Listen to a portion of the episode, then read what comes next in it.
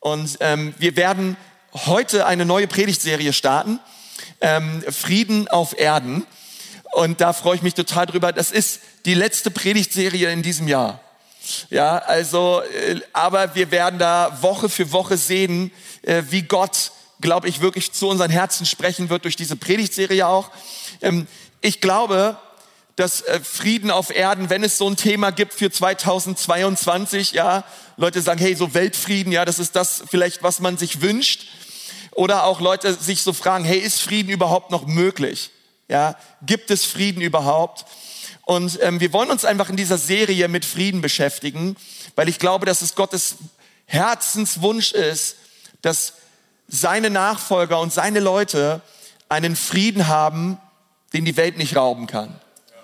Und ich denke so gerade in dieser Weihnachtszeit, die so vor uns liegt, ich glaube, die, die Sache, die umfochten ist, die Sache, wo ja, der Teufel uns wirklich rauben möchte, das ist der Frieden. Das ist der Friede Gottes in unseren Herzen durch all die Einflüsse, durch all die Umstände, durch all die Schwierigkeiten unseres Lebens. Wie kann ich einem Mann, wie kann ich eine Frau sein, die geleitet und geprägt ist von dem Frieden Gottes?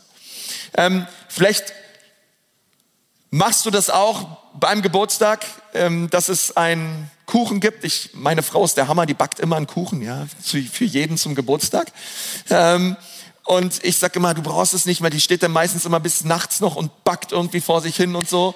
Und ähm, Hauptsache, der Kuchen steht auf dem Tisch am nächsten Tag und ähm, morgens auch die Kids vor der Schule oder wir stehen morgens auf und dann wird gefeiert und dann werden die Kerzen ausgeblasen. Ähm, und ich weiß nicht, ob ihr das auch macht, aber wir, also wir machen das jetzt nicht so, so nach dem Motto, blas die Kerzen aus und du hast einen Wunsch frei, aber wenn, wenn, wenn ich dich fragen würde, hey, blas die Kerze aus und du hättest einen Wunsch frei, was würdest du dir wünschen? Ja, was wird, was ist momentan das, wo du dir sagst, hey, das wünsche ich mir? Und ich glaube, die Wünsche werden bei jedem anders. Ja, eine, einige von euch werden vielleicht sagen, hey, ich wünsche mir mehr Finanzen. Ja, ich wünsche mir mehr Geld auf dem Konto. Ähm, und das ist auch ein legitimer Wunsch. Ja, vielleicht sagst du, ich, äh, ja, ich, ich wünsche mir mehr Finanzen. Es ist cool, mehr Finanzen zu haben, weil mit mehr Finanzen kannst du auch mehr tun, kannst du mehr geben, kannst du großzügiger sein und all die Dinge.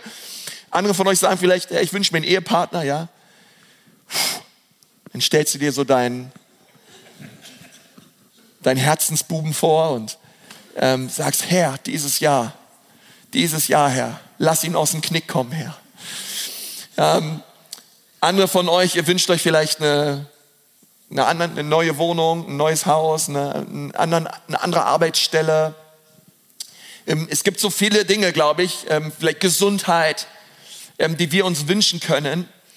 Und ich finde es so interessant, wenn wir in die Bibel schauen, gibt es immer einen Wunsch, den Gott explizit ausdrückt für seine Leute. Ich glaube, würde Gott eine Kerze auspusten und er könnte einen Wunsch für dich äußern, ich glaube, dann wäre es Frieden. Und ich sag dir auch wieso. Vielleicht kennst du die Geschichte, die Weihnachtsgeschichte Lukas 2, die Engel kommen und ähm, die Hürden, die sagen, Ehre sei Gott in der Höhe und Frieden auf Erden für die Menschen seines Wohlgefallens. Und wenn du in der Konkordanz in der Bibel das Wort Frieden mal nachschaust, ich wollte schon fast sagen, googelst, ja, in der, Konkordanz, in der Konkordanz nachschaust, wie oft das Wort Frieden vorkommt, dann wirst du es besonders sehen in den paulinischen Briefen als ein Segenswunsch und als ein Abschiedsgruß. Also ganz oft sagt Paulus, Gnade und Frieden euch. Damit begrüßt er nicht nur die Gemeinden, sondern damit verabschiedet er auch noch die Gemeinden. Es ist ganz oft so, dass dieser Wunsch da ist in der Bibel, dass Menschen Gnaden, Gnade und dass sie Frieden erleben. Gnade und Friede euch. Und es gibt einen Bibelvers, der ähm, ist einer meiner Lieblingsbibelverse in der ganzen Bibel, der drückt das so aus. Den finden wir in Jesaja 21, 1 bis 4. Wenn du was zum Schreiben dabei hast, ähm, schreib gerne mit.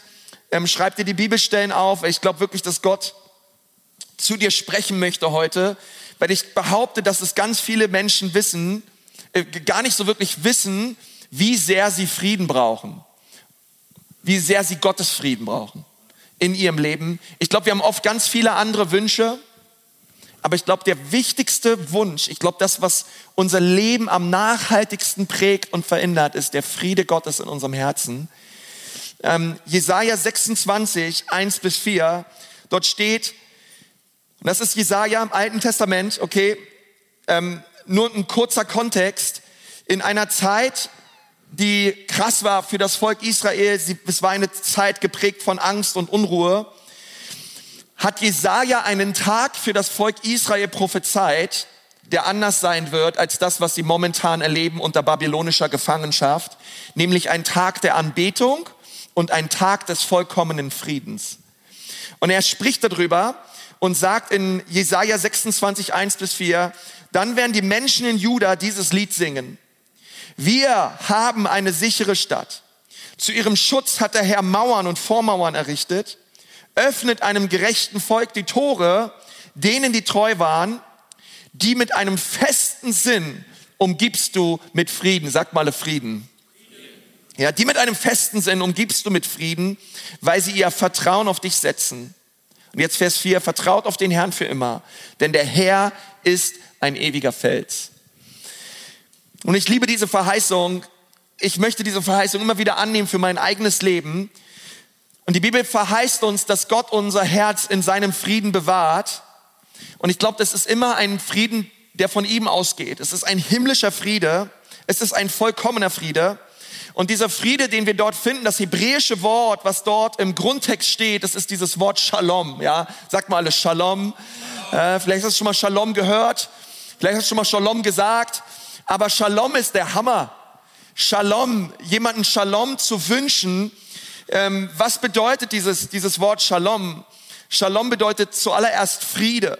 Ja, es ist ein, als ein Status des Ausgleichs, ein, ein, ein ausgleichender Friede, ein Friede, der hineinkommt inmitten von katastrophalen Umständen unseres Lebens. Ich wünsche dir Friede, ich wünsche dir den Frieden Gottes. Es bedeutet Ganzheit, es bedeutet Unversehrtheit, es bedeutet Wohlstand, Erfolg, es bedeutet Wohlergehen und es bedeutet Freundschaft.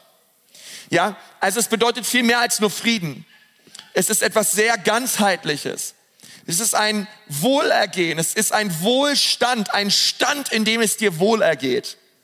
Ein, voll, ein vollkommener Friede.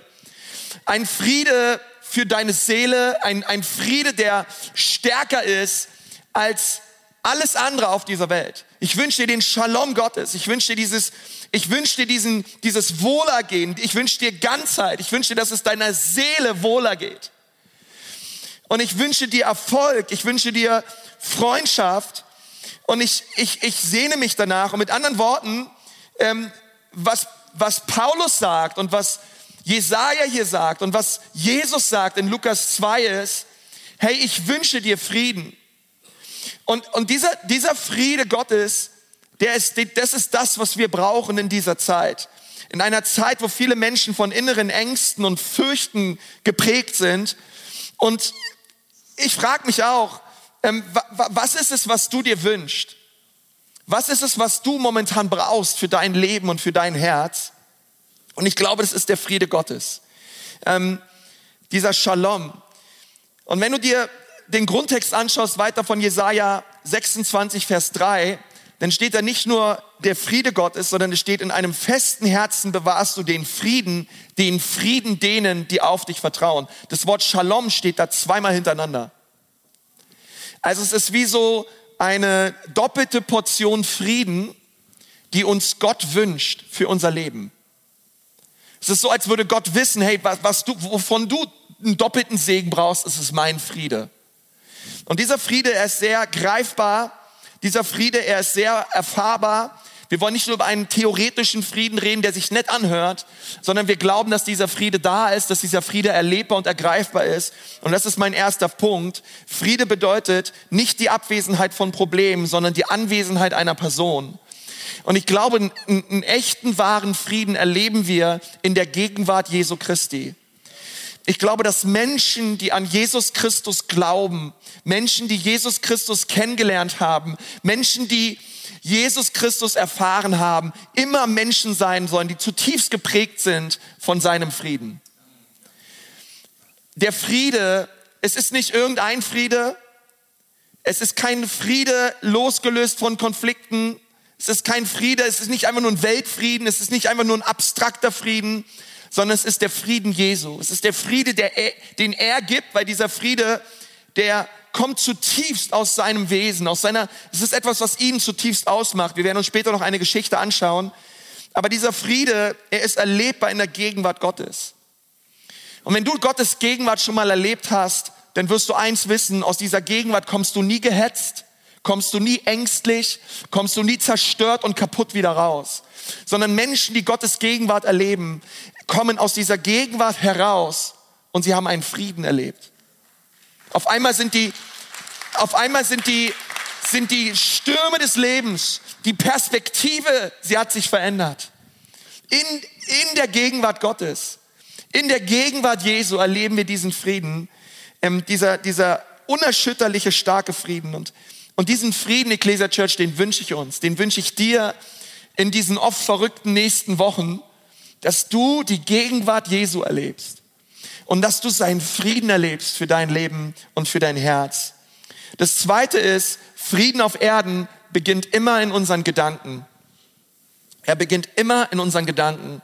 Jesaja 26, Vers 3, die mit einem festen Sinn umgibst du mit Frieden.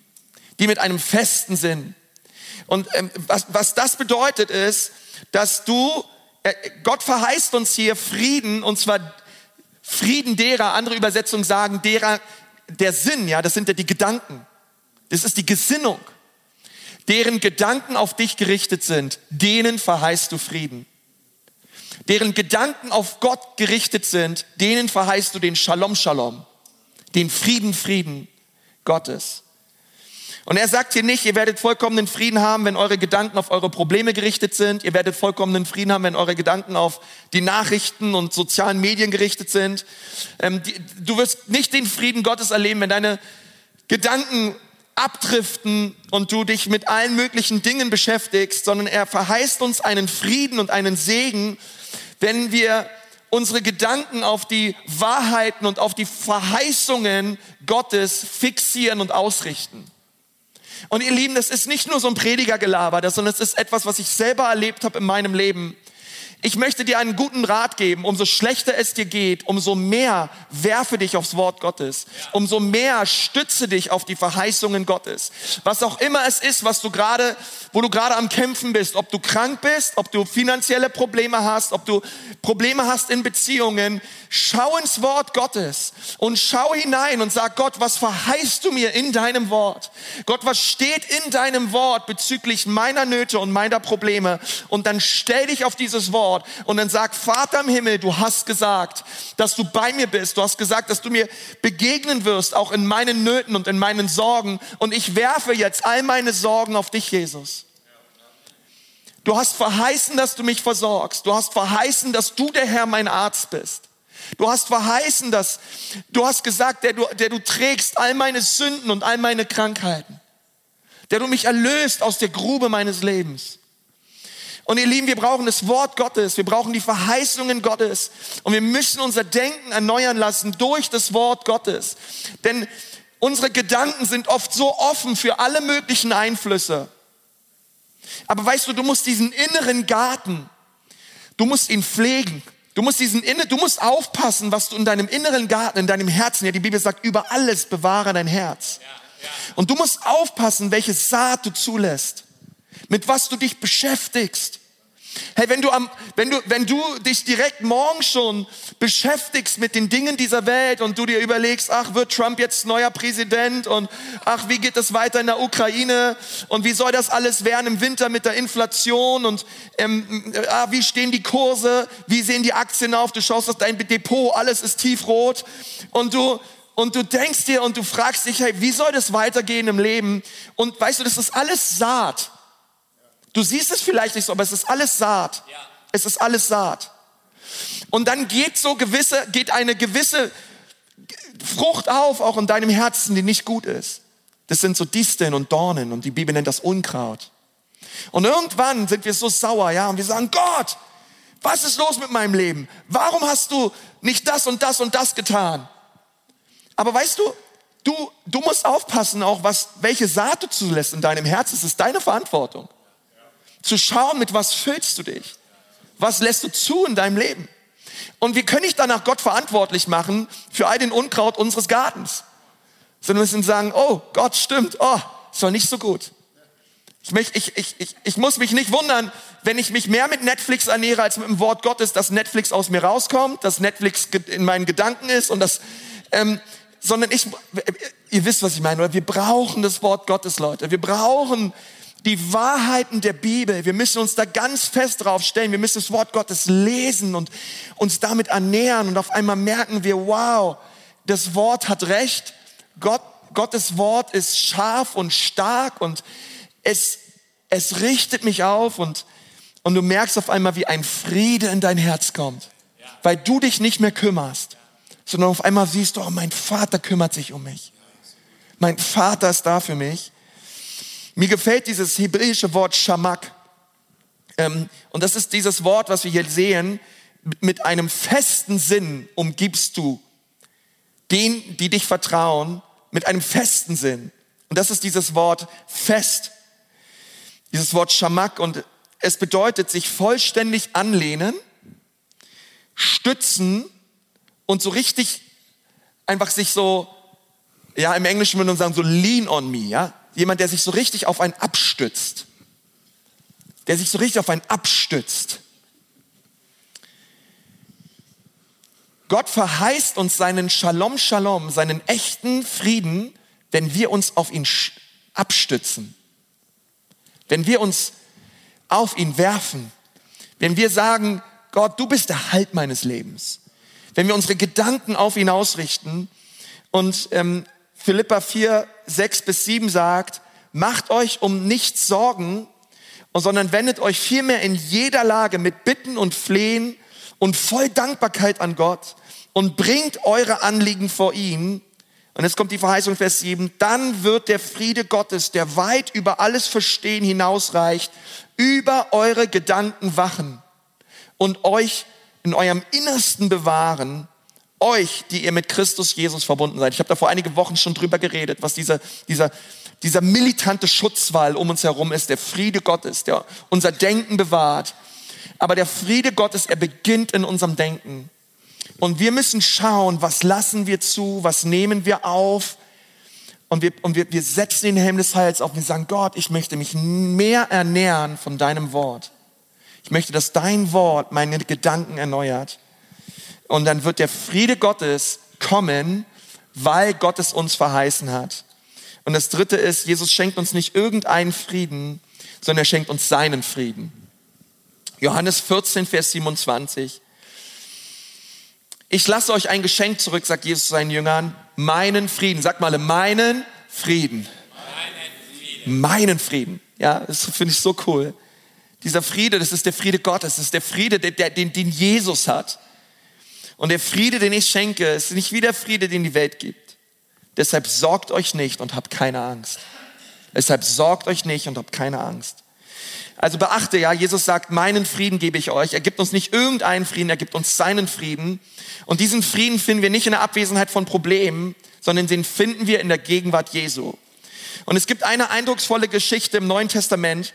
Jesus war mit seinen Jüngern auf dem Boot Sie waren gemeinsam unterwegs und es gab der Sturm, der Sturm, er wütete, ja. Also es war richtig was los. Und äh, das Interessante ist, dieser Sturm, er war so heftig, die Jünger hatten so richtig Angst. Die Bibel sagt, ja, die, die, die, ihre Gesichtsfarbe änderte sich und sie waren voller Sorge und voller Angst inmitten des Sturms, weil sie hatten Angst um ihr Leben. Sie dachten, sie gehen unter. Sie dachten, das war's. Ähm, und, der, und, und das, was diese, diese, diese Moment oder diese Situation auch für den Leser noch verwirrender werden, werden lässt, ist dass die Tatsache, dass inmitten dieses Sturms Jesus ähm, im Heck des Bootes auf einem Kissen schlief. Ja, das ist das einzige Mal, dass das Wort Kissen vorkommt im Neuen Testament. Ja, ich weiß, als ich diese griechische Vokabel lernen musste, ich habe sie schon wieder vergessen, weil sie kommt nur einmal im Neuen Testament vor. Jesus schlief mit seinem Kopf auf einem Kissen. Und draußen Sturm. Oben die Jünger Angst. Was macht Jesus? Jesus schlief. Oh Leute, da wäre ich gern dabei gewesen, ey. Jesus schlief. Jesus schlief. Und, ähm, und die Jünger dachten, sie werden sterben und Jesus, Jesus schlief. Ähm, und als die Jünger ihn schließlich aufweckten, fragten sie ihn, warum ihm so scheinbar alles egal sei, weil sie sind ja gerade dabei unterzugehen. Und dann lesen wir in Markus äh, 4, 39, und er stand auf und er befahl dem Wind und sprach zum See, schweig, werde still. Da legte sich der Wind und es entstand eine große Stille. Boah, also den Jünger, der Jesus wach machte. Ja, wie war das so? Weißt du, Jesus, Jesus so am Schlafen, Jesus wach, geht hoch, bedroht den Wind. Und auf einmal wird alles ganz ruhig. Wow. Nun, ähm, ich habe schon oft erlebt in meinem Leben, dass ich selber Ängste habe, dass ich selber manchmal voller Sorgen bin. Und man kommt so manchmal in diesen pfingstlich charismatischen Modus, ja, und man denkt, jetzt fange ich das Beten an und umso lauter ich rufe und umso lauter ich werde, umso mehr kriegt der Wind oder kriegt der Teufel Angst und jetzt muss der Durchbruch kommen. Ähm, und ich finde es interessant, äh, dass der Teufel, er antwortet nicht auf die Lautstärke unserer Stimme, sondern der Teufel, er hat nicht Angst vor Lautstärke, er hat immer Angst vor Glauben. Okay? Er hat immer Angst vor Glauben. Er hat, du, du kannst laut sein, indem du Angst hast, oder du kannst laut sein und voller Glauben sein. Aber verstehst du, hier geht es nicht, auch bei Jesus, es geht nicht um Lautstärke, es geht nicht, es geht nicht um sein imposantes Auftreten und keine Ahnung, wie laut er geredet hat. Es geht nicht darum, dass es falsch ist, seine Stimme zu erheben. Es ist nur so, dass es einen großen Unterschied macht zwischen der lauten Stimme des Glaubens und der lauten Stimme der Angst. Und, ähm, und dann merken wir, die gesprochenen Worte machen nur einen kleinen Unterschied. Ich glaube, der Unterschied an dieser Stelle, in dieser, in dieser Passage ist, dass Jesus, dass Jesus aus einem Ort der Ruhe kam und aus diesem Ort der Ruhe heraus agiert hat. Jesus schlief, jetzt müssen wir verfolgen, Jesus schlief inmitten eines lebensbedrohlichen Sturms. Das muss ich mal reinziehen. Jesus schlief. Und die Jünger weckten ihn auf, weil sie Angst hatten. Er übte Autorität aus und er ließ Frieden über den Sturm kommen. Er ließ Ruhe über den Sturm kommen. Und es war der Frieden des Himmels, der es ihm ermöglichte zu schlafen. Jesus schlief, weil er den Frieden Gottes hatte. Und es war derselbe Frieden, der den Sturm bezwang. Derselbe Frieden, der, der es möglich machte, inmitten des Sturms zu schlafen, befähigte ihn auf der anderen Seite auch, den Sturm seines Lebens, den externen Sturm, zu stillen. Und ich bin so, als ich, ich dachte Jesus, wenn, wenn ich in einer bestimmten Situation voller Angst bin, hey, dann fällt es mir oft so schwer, Frieden zu geben und, und Frieden zu sprechen, denn weißt du, oft kannst du nur geben, was du auch hast. Aber wenn du geprägt bist von Angst, wenn du geprägt bist von Unruhe, können wir oft nur Angst und Unruhe geben. Aber wenn ich es gelehrt habe, in dem Frieden und in der Ruhe Gottes innerlichen Frieden zu bekommen, bin ich auch in der Lage, in den Stürmen meines Lebens Frieden hineinzubringen. Johannes sagt in Johannes 15, dass diese Ruhe und dass dieser Frieden, den bekommen wir, in dem wir verbunden sind mit dem Weinstock, in dem wir verbunden sind mit Christus. So wie die Rebe mit dem Weinstock verbunden ist, so sollen wir mit Christus verbunden sein. Und dieses Bleiben in Christus ist dieser Ort des Friedens.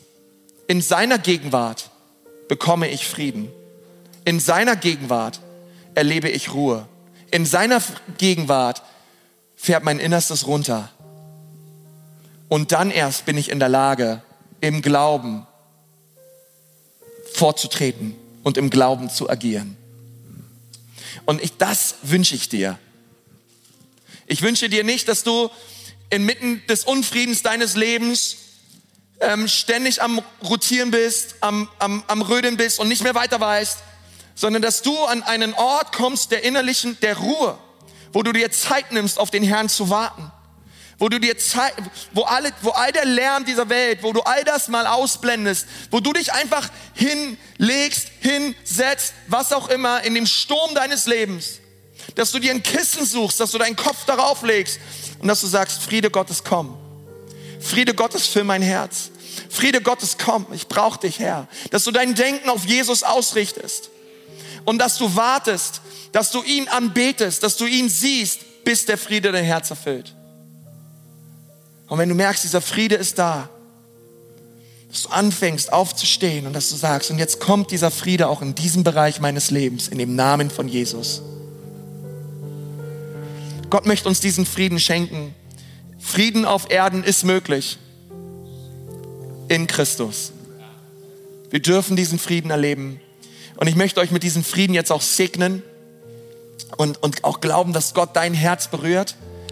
Ähm, denn ich wünsche mir das so sehr dass wir als Nachfolger Jesu seinen Frieden haben. Lass uns mal gemeinsam die Augen schließen, auch, auch online, die Leute, die ähm, auch an den anderen Standorten sind.